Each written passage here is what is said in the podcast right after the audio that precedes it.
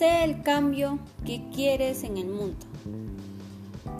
Hola, le saluda una estudiante de la institución educativa emblemática 19 de abril de la provincia de Chupaca de la región Junín. Mi nombre es Paucar Alfonso Flor y hoy les hablaré sobre un tema preocupante para todos. El problema de la contaminación ha ido aumentando poco a poco. Los niveles de oxígeno se reducen de manera notable y rápida por los gases tóxicos producidos por diversas actividades realizadas por los humanos. Por ejemplo, botar la basura y quemarlas. Se dice que la inteligencia de los humanos es muy avanzada, pero muchas veces dan a conocer que no lo es y lo podemos ver a través de las decisiones que toman, muchas veces para su beneficio propio, o sea, para obtener el dinero. Pero lo que no saben es el daño enorme que provocan a los demás, así como a ellos mismos.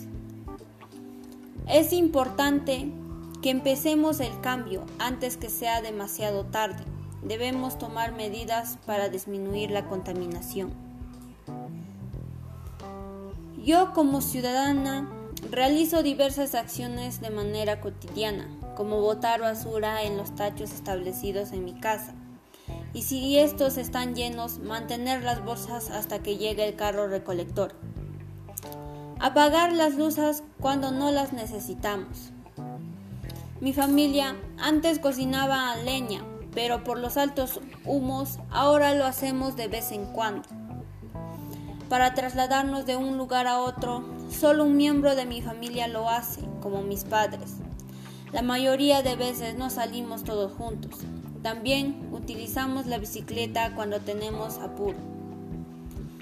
Todas las semanas mi papá trae nuevas plantas para sembrar porque les gustan las áreas verdes y nos repite que es importante tenerlas ya que producen oxígeno.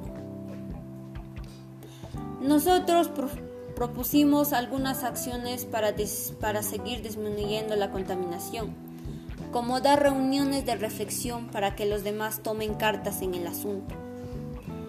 Promover el uso de las bicicletas, ya que te ayudan a mantenerte sano y aporta de manera beneficiosa al ambiente.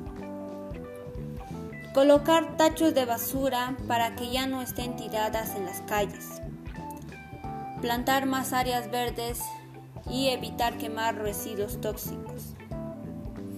Gracias por permitirme llegar hacia ti y espero que te haya ayudado a reflexionar, porque enseñar a cuidar el medio ambiente es enseñar a cuidar tu vida. Gracias.